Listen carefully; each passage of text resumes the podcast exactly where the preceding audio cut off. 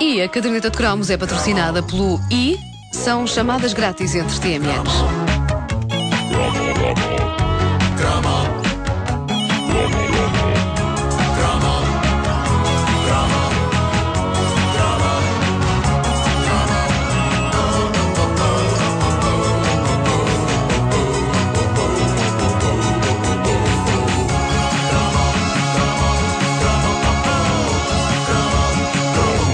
Δήμου de bombons. Eh, Outro dia falámos de passagem num dos mais desejados espécimes de bombom que agraciou a nossa juventude e ele merece que lhe dediquemos um cromo próprio. Eu tinha um, an- eh, um- um- este bombom, aliás, tinha um anúncio inesquecível que eu acho que eh, entra para a mesma categoria do lendário anúncio Sumol, o clássico setora, como é que se diz Sumol em inglês, de que já falámos num cromo passado. Neste caso, eh, a coisa é um bocado mais perturbante porque eh, nesse anúncio do Sumol havia uma jovialidade e uma inocência, uma coisa divertida. Aqui Há um ambiente de estranheza quase devedor do mais profundo e complexo cinema europeu. Eu refiro-me ao anúncio desse histórico monumento dos bombons nacionais que era o Alegro da Imperial.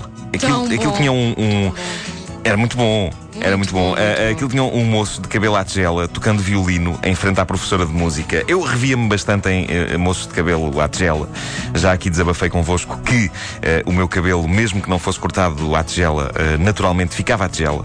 Eu tenho a sensação de que, mesmo que na altura eu rapasse, se eu rapasse, ficava à tigela mesmo rapado. E é uma sorte hoje em dia que ele não seja a tigela, porque durante duros anos da minha vida eu pensei que iria ser um adulto de 40 anos com cabelinho à pagem. Que profissão é que uma pessoa adulta com cabelo à pagem consegue ter? Só para aí a profissão de jogral. E acho que hoje em dia o mercado de trabalho a esse nível não está grande coisa. Vamos então ao anúncio do bombom Alegro. O tal do aluno que toca violino e da professora que está sentada em frente a ele a ver.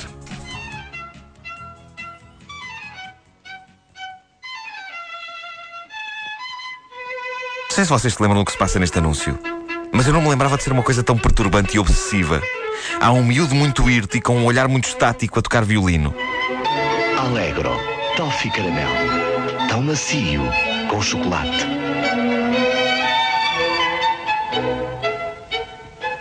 Alegro, um gesto de amor. Bonito. Pá, Ah, ah, Apetece-me tanto, é só isso que eu, eu a falar sério. Agora há comia. Há um- há um é, é, pá, é era viciante. É um tubo daqueles e inteiro. Ah, nem sei porque é que dividiam aquilo em bombons, ser era. uma coisa compacta, cilíndrica e a gente comia. E cada bombom tinha um invólucrozinho, não era? Uh, olha, isso é uma boa questão. olha, eu, eu acho, eu acho que há, há pessoas que falam disso no, no Facebook, mas eu tenho ideia que aquilo, uh, uh, o único invólucro era o que estava por Era o fora. tubo?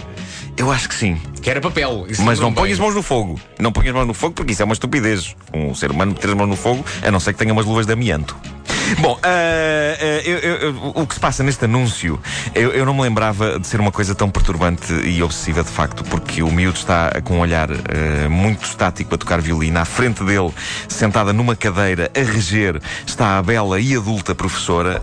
e a cena não seria assim tão bizarra se não fosse a maneira como está filmada, porque a dada altura a câmara aproxima-se dos olhos do miúdo. Põe lá a música outra vez, Wanda, para termos o ambiente.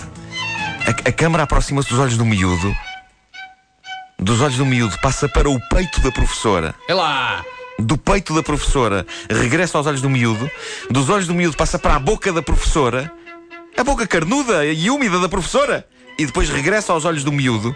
E nesse momento ele para de tocar violino e tira uma coisa de dentro das calças. E a professora tem um sobressalto e fica surpreendida. Mas, mas que é isto? Porquê que ele parou? E o que ele tira de dentro das calças é nada mais nada menos do que um valente tubo de bombons alegro. O miúdo e a professora trocam olhares perturbantes, dada a diferença de idades entre os dois, e cada um deles come um alegro. Na altura o anúncio não me parecia tão perturbante, mas reparem, quando eu digo perturbante, digo no bom sentido. Ah, eu acho que a razão por que todos nós adorávamos esse famoso bombom tinha muito a ver com a mística que este anúncio nos meteu na cabeça. A mística de aventuras perigosas com mulheres mais velhas. Tirando partido dessa instituição da vida escolar que era a paixoneta por uma professora. Ou, no caso das raparigas, por um professor. Eu acho que toda a gente teve disto. E o bombom alegro representava esse misto entre a transgressão, a gula e o refinamento. A, a- a- a classe. A embalagem incluía ah, papel de prata dourado, lembram-se? Uh, e depois tinha aquele papel normal por cima. Uh, e, e, tinha um logotipo cheio de, de, curvas e floreados, a dizer Allegro. Era o tipo de coisa que se via nas capas dos discos da Deutsche Grammophon. Exato. Uh, mas na, na sua essência, e apesar desse aparente luxo, aquilo era uma guloseima acessível a todas as bolsas e que, por muito rafiné que fosse o exterior, consistia no tipo de coisa que parecia engordar qualquer um a cada pedaço trincado. Mas era incrível, o Allegro. Era um bombom de caramelo coberto por uma fina camada de chocolate de leite. A Wanda já está a salivar nesta altura. Opa, eu, uh, sabes que eu nem consigo falar porque eu estou, eu estou, eu estou aqui a pensar em Allegro. E o, Sabem o, o teu batinhas com os, eh, os cifrões? Sim, sim, tu tens alegros nos olhos. Alegros, sim, sim. sim, eu, eu, eu, acho que isto era uma, era uma proposta apelativa, o Alegro, para toda a gente, exceto as pessoas que usavam placa. Eu lembro-me que o meu pai e a minha avó paterna lamentavam não poder partilhar o entusiasmo do resto da família sempre que havia bombons Alegro lá em casa. Uh, e a expressão isso agarra-se-me tudo à placa tornou-se uma triste bandeira que eles seguravam bem alto e com razão. O recheio de caramelo era deliciosamente peganhento e ficava preso nos dentes durante horas se não tivéssemos uma escova de dentes por perto. Para quem tinha placa, era incrível porque a placa andava ali para cima e para baixo e era uh, absolutamente assustador. O Allegro normal era ótimo, mas para mim a Imperial foi mais longe quando lançou a versão Allegro de menta.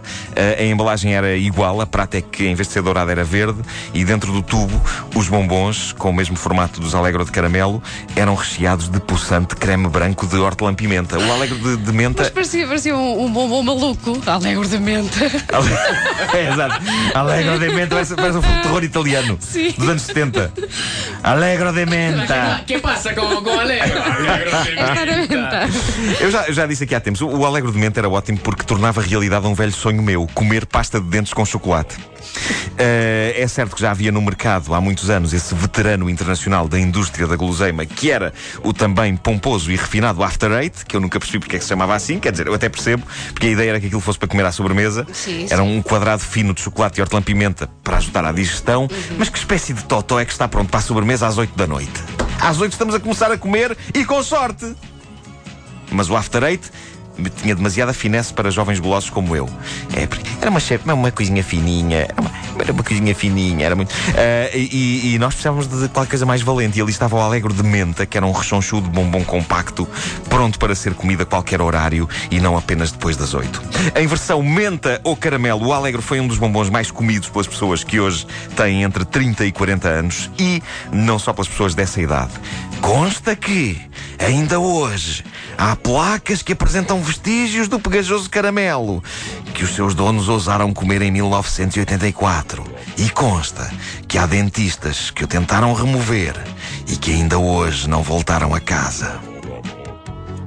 Olha, e, diz, e, diz que ainda, e diz que ainda há venda. Parece que, parece que há. de gasolina. Parece que há. Já não, já não está tão. Já, já não é tão, tão, tão, tão maciço, não é? Nos, nos, nos sítios já, não, já não há uma coisa que está. Sim, e mudaram o Quer dizer, mas isso deve ser, que aquilo era bom, era uma coisa grande. Uh, mas, mas eh, nunca mais vi nos supermercados. Não. E é engraçado ver como os ouvintes nos ajudam uh, em relação àquela nossa dúvida se o. Se, tinha o embrulho ou não. Sim. Uh, Susana Rocha diz bom dia, ainda há pouco tempo comi alegros e continuam deliciosos. E sim, o Nuno tem razão, o único invólucro é o tubo da embalagem. Pronto. E depois a Marta Souza diz: sim, ainda existem, adoro o alegro e cada um vem embrulhado no seu papelito. É, pá, então dividem-se dividem as opiniões, isto é incrível. Há versões diferentes. Quer é, com, papel, é, com papel ou sem? É consoante a bomba de gasolina em que compra. Claro, claro. Olha, hoje dois não passa. Eu vou à procura do alegro. Tenho que comer isso hoje. Mas para, para não engordar, alegro mas não tropo. Ah, foi bom, foi bom. Foi bom. A caderneta de cromos é patrocinada pelo I, são chamadas grátis entre TMNs.